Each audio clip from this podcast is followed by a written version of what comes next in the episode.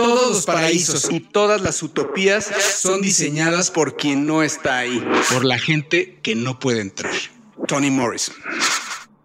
Bienvenidos a un nuevo episodio de Mundo Futuro. Mi nombre afortunadamente sigue siendo Jorge Alor, grabando desde la Ciudad de México. Hoy es un día muy especial porque por primera vez grabamos dos de los tres hosts de Mundo Futuro en persona. Y quiero presentarles, como siempre, al pie del cañón, a mi derecha, hecho materia, flesh and blood, para mí un día extraordinario, el señor Mario Valle, que se digna a visitar la Gran Tenochtitlán. Mi hermano, ¿cómo estás? Mi carnal, pues nada, vine a cobrarte porque como no me has pagado, como no me mandas el PayPal, güey, dije, oye, mi hermano, ya no, güey. Con muchísimo gusto de saludarles, queridos podescuchas, queridas podescuchas. Muy contento de estar en Ciudad de México. Tenía muchos meses de no venir y me gusta mucho la idea de estar aquí con mi carnal, con mi hermano mayor, con mi hermano del alma Jorge, grabando un episodio más de Mundo Futuro. Les pido que nos manden el bolillo, nos echen el bolillo tradicional, hecho suscripción, hecho cinco estrellas.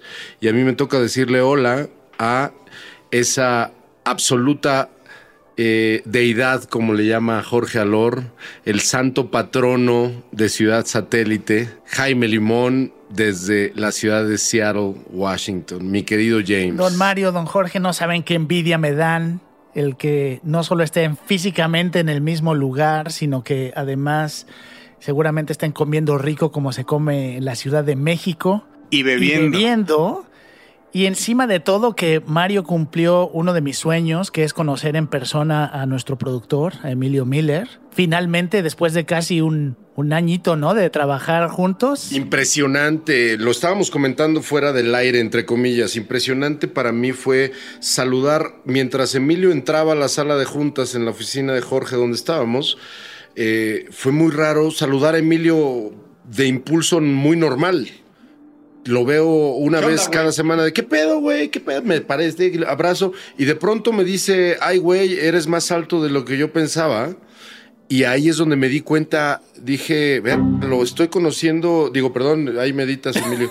Eh, dije, güey, lo estoy conociendo en este momento. Como que no, no tenía yo consciente que no nos conocíamos en persona y pues son buenas noticias para los señores de Google Meet y los señores de Zoom porque la presencia online ha hecho, ha, entregado la misión, ¿no? La presencia en 2D eh, ha logrado transferir cierta familiaridad. Pero bueno, vamos a hablar de lo que viene en este programa. Bienvenidos todos. Esto es Mundo Futuro. Comenzamos. Mundo futuro. Mundo futuro. Mundo futuro. El principio del fin. Es una producción de Sonoro. Con Jorge Alor, Mario Valle y Jaime Limón.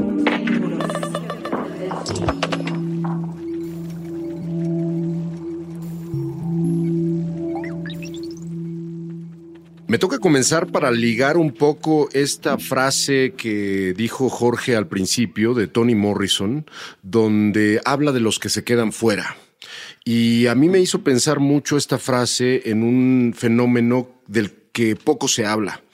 Muchas veces se habla de que la pandemia nos trajo a millones y millones de personas eh, un cambio radical en nuestras vidas, en nuestra manera de aprender, nuestra manera de trabajar, nuestra manera de interactuar, y eso es obvio. Sin embargo, poco se habla de la tremenda problemática que decenas de millones de personas en todo el mundo están comenzando a vivir después del fenómeno de la pandemia.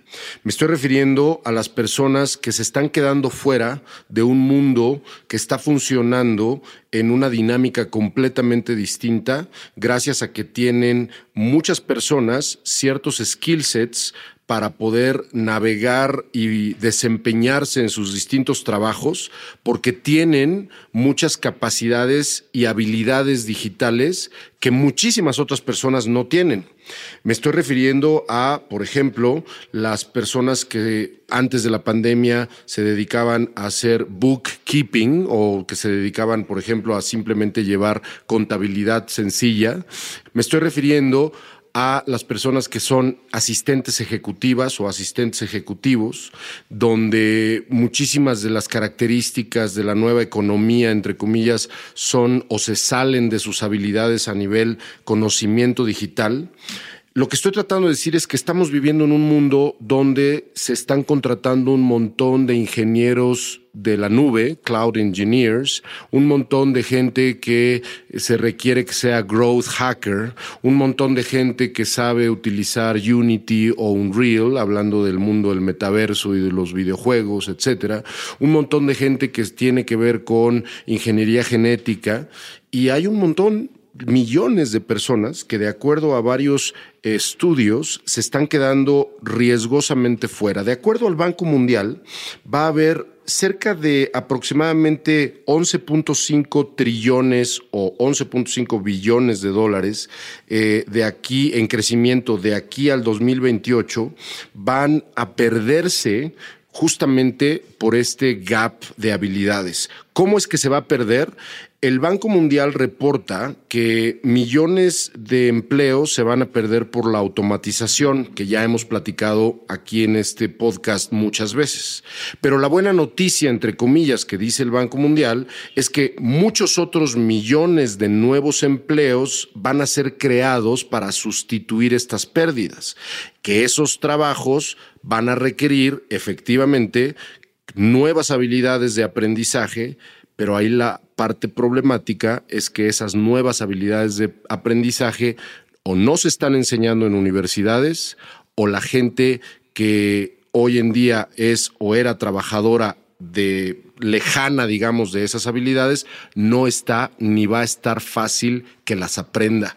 Por lo tanto, el gap, el espacio, ¿no? la brecha en, de conocimiento que se nos avecina en los próximos 10 a 20 años, de aquí al 2030, 2040, va a verdaderamente separar cada vez más, Jaime Jorge, a ricos y pobres, a gente que sabe y gente que no sabe, gente que va a estar preparada para, y no estoy hablando nada más de saber programar, estoy hablando de gente que no va a poder ni siquiera desempeñar una habilidad digital justamente porque no sabe ni cómo conectarse bien a Internet. Sí, y eh, súper interesante, Mario, y lo hemos visto cada vez que platicamos de la automatización, cómo eh, van a cambiar industrias completas, categorías completas, eh, en algunos casos sociedades completas, que hoy en día viven de trabajos, sobre todo manuales o trabajos sencillos, como mencionaste.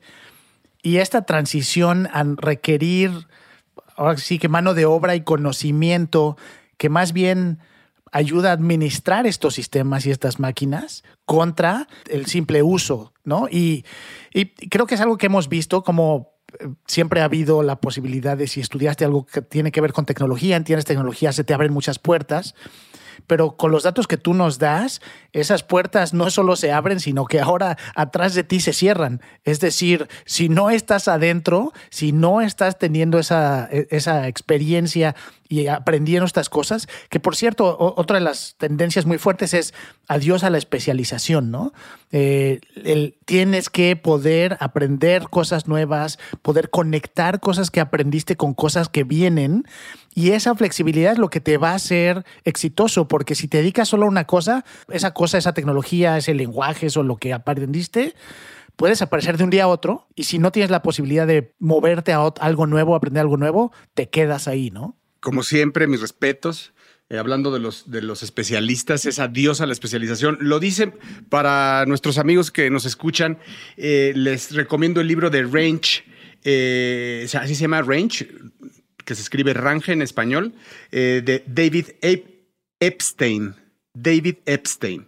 Y dice, ¿por qué los generalistas triunfan en un mundo especializado? ¿No? Y, justamente habla de este nuevo mundo que nos está tocando en donde es adiós adiós a la gente que se especializa en algo. El mundo que sigue es en generalistas, ¿no? La palabra, James, que, usa en el libro es generalistas.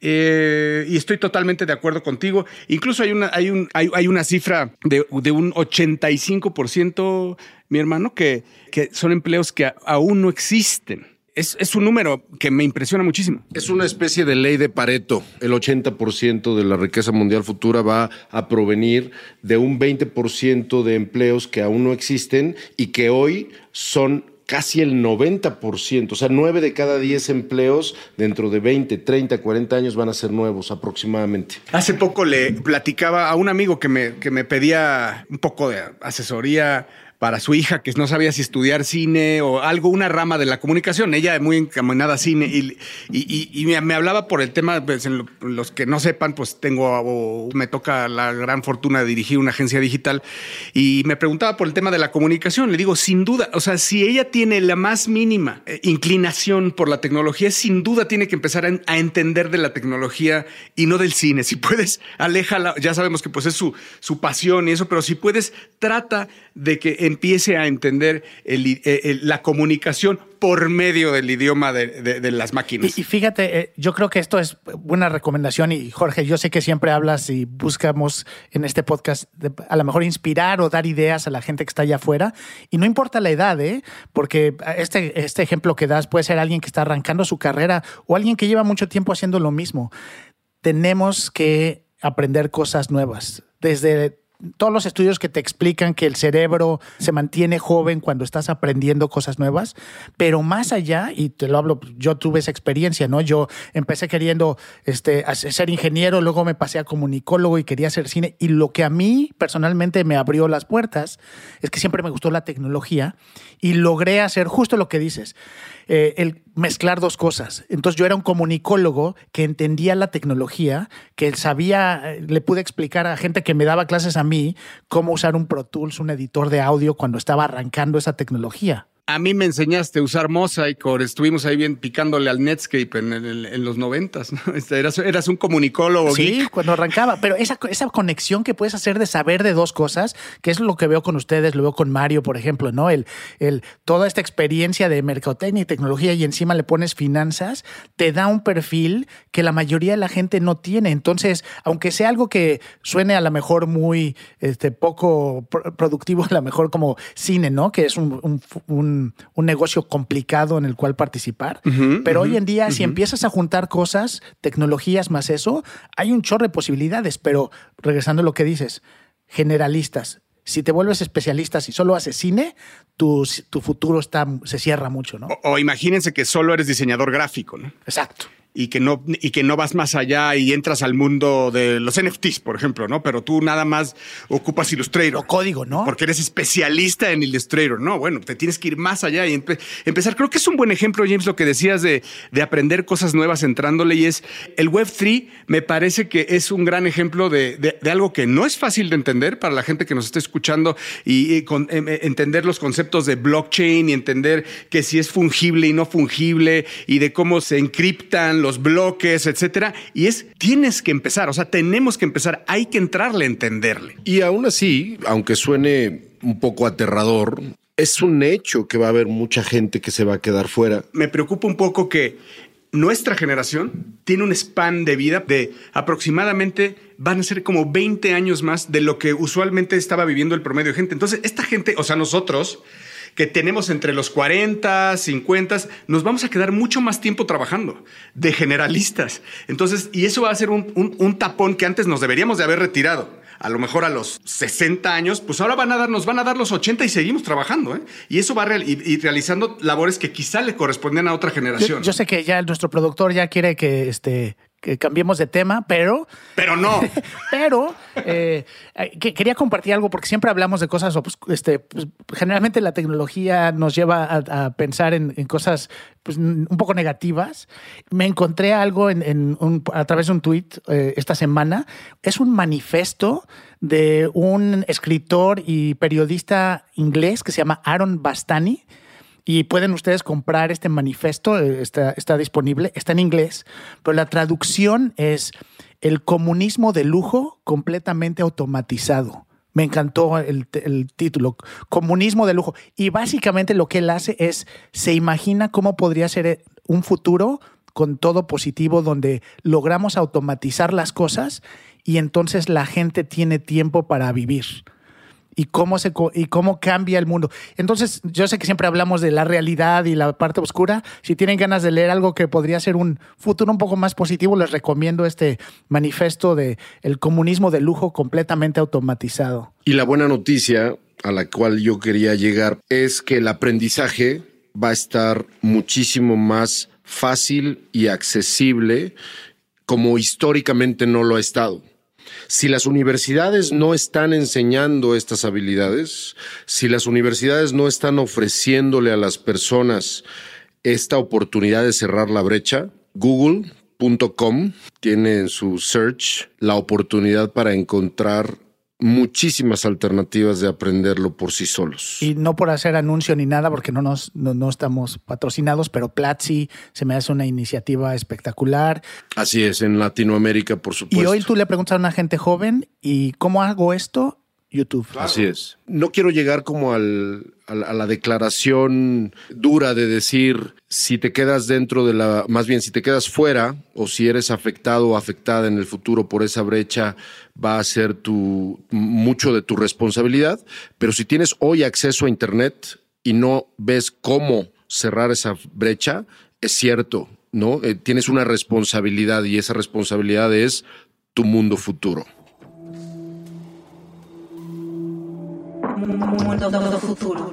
Y bueno, uno de los temas importantes cuando pensamos en el futuro, y es un tema que hemos tocado mucho aquí en el podcast, pero que siempre es relevante porque es algo que está creciendo y que está en sus primeros momentos, es todo el tema de los bienes raíces digitales. Y obviamente conforme va creciendo este universo, este metaverso, estas experiencias digitales, virtuales, muchísima gente está participando. Simplemente como, como un ejemplo, este diciembre pasado, 2021, un fan de Snoop Dogg, Snoop Dogg es una de esas personas que ha invertido en nuevas tecnologías, de hecho tiene un espacio muy grande de, dentro de Sandbox, en el cual creó un espacio llamado Snoopverse que básicamente son 27 terrenos donde está él creando una experiencia virtual. Bueno, pues uno de sus fans con tal de poder estar cerca de él, aunque fuera de manera virtual, pagó 450 mil dólares por comprar un terreno juntito a los suyos, ¿no?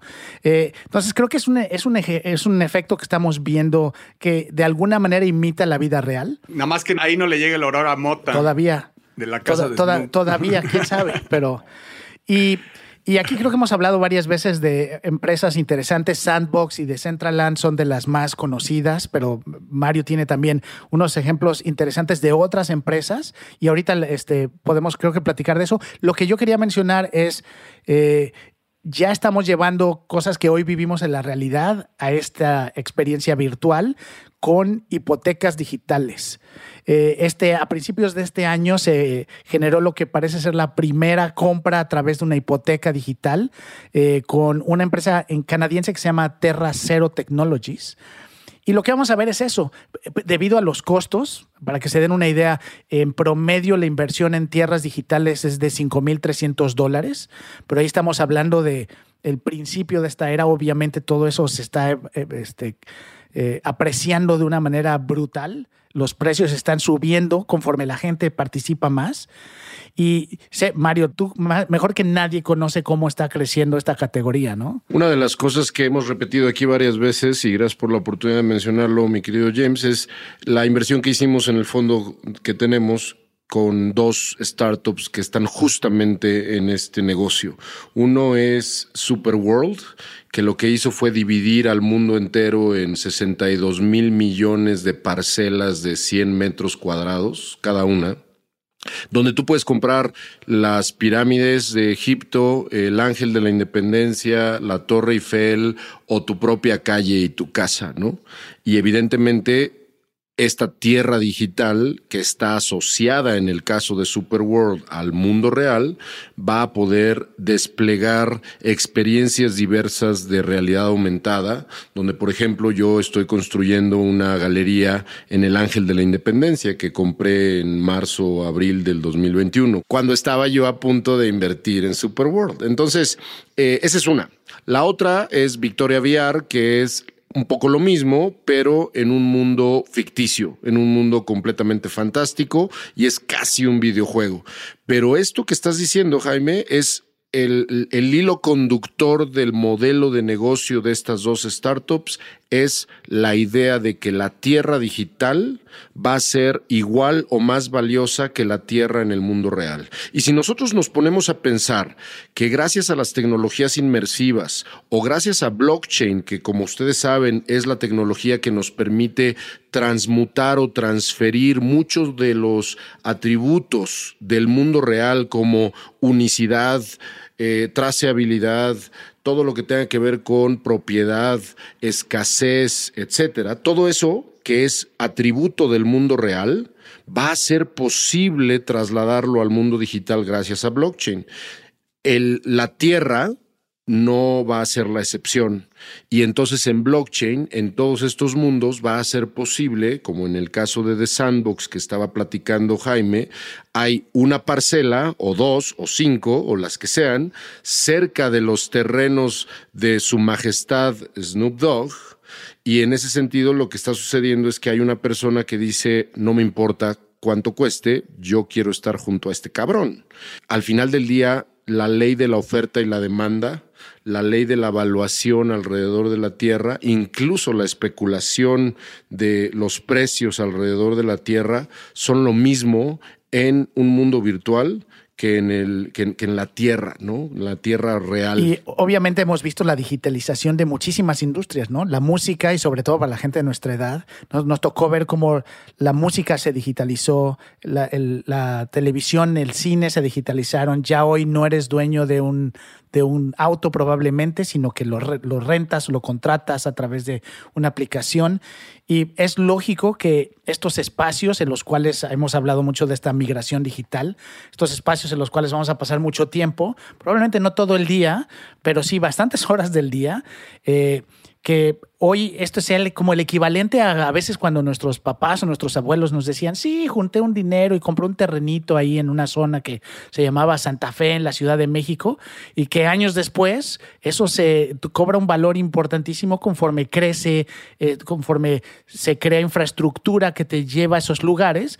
Yo creo que este es como el equivalente de nuestra generación y de las nuevas generaciones, ¿no? El, el decir, ah, pues mira, le metí tantito dinero a un terrenito aquí y de pronto te das cuenta que todo lo que pasó alrededor le creó un valor que no hubieras tenido antes, ¿no? Y una de las cosas, por ejemplo, que a mí me gusta mucho decir cuando se habla de esta, de este mercado, de este segmento dentro de lo que llamamos metaverso, James, es al final del día, cuando recurrimos a qué es lo que sucede en el mundo real alrededor de los bienes raíces, no es la tierra per se la que en realidad vale. No, no es la tierra en sí misma la única que hace que el precio crezca o baje. Es lo que sucede en esa tierra. No es lo mismo a que si compras un terreno y construyes un restaurante, a que si compras un terreno y construyes un departamento, o si construyes un, un, terreno y no haces nada con él durante un año o dos años y luego construyes una, no sé, una cancha de fútbol. En el mundo virtual de nada te va a servir comprar una parcela de 450 mil dólares, como este güey que compró, si no hace algo con ese espacio.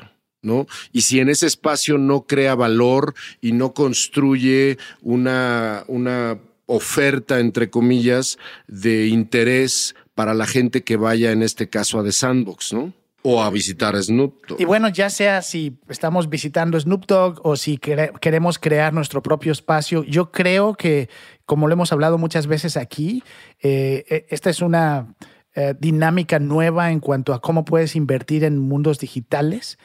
Y lo que él mencionaba, ¿no? Al principio, eh, esta nota de la primera hipoteca de un lugar, de un espacio digital, un terreno digital, seguramente vamos a ver muchos movimientos del estilo que van a ayudar a que personas que probablemente no quisieran invertir grandes cantidades de dinero de un solo golpe, puedas invertir y participar en esta, este tipo de inversiones de una manera más cercana a tu economía, ¿no? Totalmente. A mí, a mí me hace ruido un poco el saber. Me, encanta, me encanta tu analogía como los abuelos. Los abuelos estaban en e, ese era su, su driver, ¿no? O sea, ellos, ellos querían tener, ahorrar, ahorrar, ahorrar para poder comprar un terreno. Y es más, no compraban un terreno, tenían varios. Eso hoy en día se acabó, ¿no? O sea, se acabó porque no hay zonas, porque la tierra es inaccesible prácticamente. Y cuando me voy a términos del metaverso, y sí, efectivamente, con estas facilidades, lo voy a poner entre comillas, de hipotecar, de tener créditos, de dar enganches, eh, de, hipotecar tu cripto para tener, para, para obtener esta tierra, también me lleva a pensar en dónde. Vuelves, vuelves, a ser el mismo tema del abuelo. El abuelo no sabía si invertir en Cuernavaca, que a lo mejor era un caserío en ese momento, o invertir en Toluca, donde era otro caserío, pero era otro clima. Y entonces decían, bueno, es que para allá, para, allá vamos hacia el Bajío, ¿no? Pues para acá salimos hacia, hacia, hacia la playa, yo qué sé, ¿no? Eran muchos factores. Y es lo mismo, hoy estamos viendo si vamos a invertir en, por ejemplo, en un sandbox, que no es eh, metaverso descentralizado, sino todo lo contrario, no pertenece a capital de un banco, o lo invertimos en Decentraland, en donde es algo que va completamente dentro de la filosofía de la descentralización eh, y que dónde van a estar las marcas, ¿Qué, dónde van a, dónde, imagínate, las marcas es un gran tema, dónde van a establecerse las marcas a comprar tierra, ¿Qué, cuáles son los ejercicios, porque donde vayan a estar las marcas va a estar la gente, donde vaya a haber, ahí va a haber, en, esas, en esos espacios de marca de los metaversos habrá videojuegos, habrá este retail, habrá experiencias diferentes, galerías, chat, memorabilia NFTs, etcétera. Ahí va a empezar a ver la gente y la gente que pueda comprar o establecerse cerca de las marcas. Entonces vuelve a ser algo extraño, medio incomprensible. Hoy sabemos para muchos una gran apuesta de alto riesgo, Puede ser, no porque no vaya a haber metaverso para mí, ¿eh? porque la palabra está muy manoseada y es de hype, sino para saber cómo es el verdadero metaverso que nos espera. ¿Cuál va a ser ese, esa verdadera revolución de Internet, de Web 3 que nos va a llevar a tener otro tipo de experiencias de la que hoy conocemos, que es difícil imaginárnosla, porque así nacimos, así nos hicieron, así es como lo aprendimos hoy. Entonces, el tener ese tipo de experiencias, no lo podemos imaginar, los que hemos estado en espacios de VR y que en esos espacios nos han transportado a ese mundo no físico, pero que nuestra mente está ahí y definitivamente nos desprendemos del cuerpo absolutamente. A mí me ha pasado, es una inmersión total en momentos. Hay momentos que sí estás consciente, pero la, inversión es total. Entonces, ahí me cuesta trabajo. Ojalá y lo vayamos viendo, pero sin duda es un temazo, James, y da para mucho más y para seguir desarrollando el tema en otros episodios.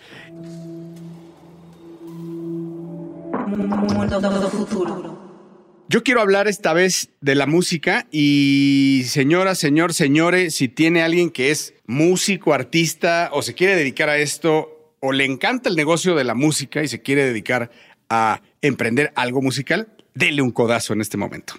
Porque eh, les platico un poco del contexto del negocio de la música. Como ustedes saben, este negocio pues ha sido víctima de las primeras disrupciones que trajo desde épocas del peer-to-peer, de Napster, de vaya, y, y, ha seguido, la verdad es que ahora encuentra, ha encontrado uh, puerto con Spotify. La verdad es que Spotify y Apple Music son los que han condensado y, realmente escrito el modelo de cómo es que hoy es un modelo centralizado, en donde pues ya sabemos que nosotros eh, de streaming, en donde nosotros hacemos un request de canciones, pedimos una canción y de esa canción pues se le pagan unas regalías por cada vez que se escucha a el artista, a la editora, a la disquera y es Spotify quien de manera poco transparente le, da el, ingreso a los artistas o a todos los eh, eh, que están, a todo el ecosistema alrededor de ese artista, ¿no? Que de hecho por esa falta de transparencia muchos artistas se han ido de Spotify, ¿no? Es correcto.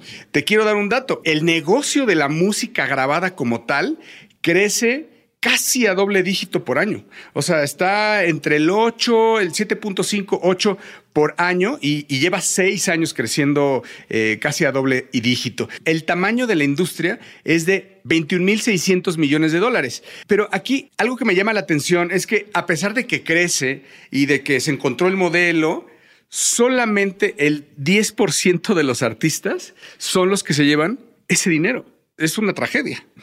Es una tragedia porque uno de cada diez artistas que tocas en Spotify es el que realmente le pagan esas cantidades de dinero. O sea, es un negocio grande, pero se lo llevan pocos porque está muy centralizado, el modelo ya muy tipificado y poco transparente, decía. Y no sé, yo sé que no está relacionado directamente, pero Bandcamp es de los pocos servicios que permitían que los artistas ganaran más dinero y hubiera más contacto directo en la industria. Y me llama la atención el, el hecho de que Epic Games haya comprado Bandcamp abre las posibilidades de cómo empiezas a comercializar música a través de otros medios, incluyendo los videojuegos. A mí sí me parece una noticia bastante relacionada, James, porque por algo lo compraron, ¿no? O sea, por algo, por algo, independientemente de que sabemos que Epic, su core de negocio tiene que ver con, por un lado, Fortnite y por otro lado, Unreal, lo que es un hecho es que Unreal eh, y Epic, en realidad como empresa, están apostándole durísimo al metaverso. Y en el metaverso es claro que van a suceder dinámicas de industrias no nada más relacionadas a videojuegos y la música, el cine y muchas otras industrias de entretenimiento van a suceder en el metaverso. Y en ese sentido yo creo que nos van a dar una que otra sorpresita. Totalmente de acuerdo. Y es por ahí que quiero ir, que porque este metaverso igual a Web3 es parte de lo que va a ser la disrupción a Spotify. A Spotify la verdad es que lo han, eh, lo han intentado atacar ya este, muchas tribus bárbaras desde hace mucho tiempo y ha estado fuerte su, su resistencia, la verdad, pero yo creo que es cuestión de tiempo porque si hablamos de centralización, de centralización es Spotify. Y si hablamos de Web3 es descentralización. Así que eh, yo les quiero presentar una plataforma que se llama Songgain. Eh, que eh, es como Song y también como Gain, pero se escribe Songgain. Eh, y vaya, Songgain es, es sobre blockchain. ¿Y qué es? que básicamente lo quiero explicar fácil, es que la gente puede comprar un NFT o un token de la banda que quiere apoyar. Los fans que son realmente fans hoy pueden ser empresarios y asociarse con su banda de por vida en donde decir, hoy le puedo apostar a este artista emergente del cual soy fan y le compro un token y además de que estoy comprando un token, estoy eh, ayudando, ¿verdad? Como si fuera un crowdfunding, estamos hablando de un crowdfunding, pero el crowdfunding se quedaba ahí, hasta ahí. O sea, el crowdfunding era para sacar mi disco que sigue y ahí, y, para sacar ese disco yo te doy y te agrego cinco perks, en donde uno de esos perks es ir a, cenar con la banda, si bien te iba porque eras un fan, y sacaban el primer disco y se olvidaban de ti. En este caso no, en este caso es comprar un NFT para fondear a la banda, pero te asocias con ellos. Te, te asocias con ellos de acuerdo al smart contract diga que sea el porcentaje. Pero si esa banda mañana se convierte en los Rolling Stones, tú serás partícipe de las ganancias, directo a tu bolsa, sin preguntarle a nadie de lo que esa banda genere. Porque gracias a que tienes ese NFT, que no solamente es un coleccionable, que no solamente es un boleto VIP, lo que te da derecho es a recibir royalties, ganancias proporcionales de lo que esa banda vaya ganando, ¿no? Y, fíjate que regreso a los primeros episodios de, este podcast cuando hablamos de NFTs y como siempre dijimos, tiene que haber un valor. Y ahí está el valor, ¿no? tiene que haber por qué compras el NFT. Y creo que esta evolución que estamos viendo de simplemente comprar algo que te da una presencia a algo que además de eso te permite, en este caso, ¿no? Invertir y tener ganancias a futuro eh, de manera directa creo que la evolución que está teniendo los NFTs, el valor que se les está dando a, través de eh, contenidos adicionales o experiencias adicionales o la posibilidad de, en este caso, ganar dinero, creo que va a fomentar que la gente tenga más confianza y que el formato y la tecnología sean más fáciles de adoptar. Hace poco tenía una conversación en si la parte Web3 es algo que va a prosperar o no.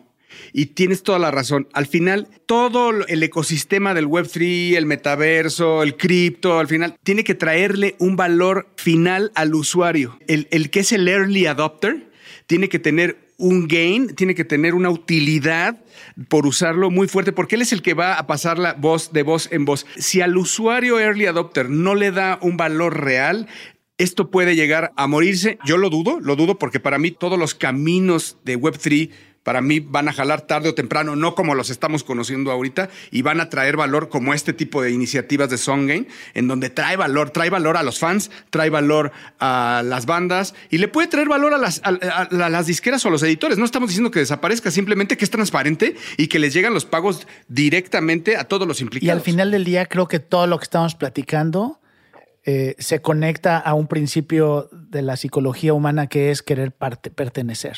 ¿No? Querer ser parte de algo.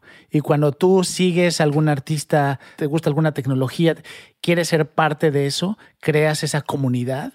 Y hoy más que nunca, creo que sobre todo lo vemos con las nuevas generaciones, eh, las comunidades digitales, el poder ser parte de algo, es una necesidad humana que siempre existe y que hoy estamos llevando a, a la tecnología y a los medios nuevos en los que nos, con los cuales nos comunicamos entre nosotros. Todos hemos tenido esa necesidad alguna vez y hemos sido fans y hemos ido a conciertos y en mi caso, por ejemplo, en algún momento organicé festivales y era una forma de decir, esa banda hay que apostarle porque es una banda emergente que va y, y se quedaba ahí en decir, bueno, pues hay que invitarlos al festival porque yo creo que pues vamos a escucharlos por primera vez algo que va a ser grande. Y, y sí, efectivamente, eh, si en ese momento yo te hubiera dicho de lo que descubrimos, te podría decir que hoy podría ser socio por haber tenido un token de Kinky o podría ser socio por tener un token de los babasónicos o también podría tener un token de varias bandas mexicanas que invitamos en aquel momento y que a lo mejor pudiéramos haber apostado y decir, hoy podría seguir teniendo regalías hasta del merchandising de Kinky, porque soy parte de ese token. Y con esto, pues llegamos al fin de este episodio que estuvo muy, muy bueno. A nosotros nos, gustó mucho. La verdad nos pasamos muy bien, nos divertimos y pues los invitamos a que si a usted no le gustó, pues lo comparta. A lo mejor habrá alguien que sí le guste por ahí, ¿no? Alguien que, que, que, que sí le entienda, ¿no es cierto? Pues muchas gracias por escucharnos y pues gracias a James. Gracias, don Jorge. Un placer, como siempre. Y al señor Mario Valle aquí conmigo. Miren cómo le pego en el hombro. Sosteniendo el micrófono y creo que ya me volví a autoalburear. Sí, sosteniendo mi pesado micrófono porque se nos cayó, pero me está haciendo el favor de sostenérmelo. Muchas gracias, mi hermano. Eh, con eso nos despedimos. Gracias a todos los comentarios que nos han hecho. Esperen pronto nuestra cuenta de Twitter. La verdad es que no habíamos tenido tiempo, pero vamos a empezar a generar esta comunidad. Muchas gracias al señor productor Emilio Miller y pues muchas gracias a ustedes. Los queremos mucho. Hasta luego.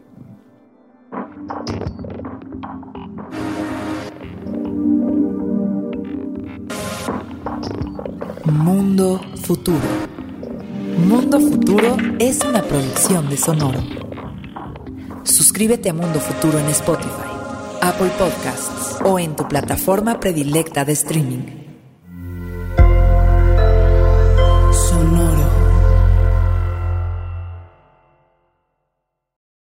This is the story of the one. As a maintenance engineer, he hears things differently. To the untrained ear, everything on his shop floor might sound fine, but he can hear gears grinding or a belt slipping. So he steps in to fix the problem at hand before it gets out of hand. And he knows Granger's got the right product he needs to get the job done, which is music to his ears. Call, clickgranger.com, or just stop by. Granger, for the ones who get it done.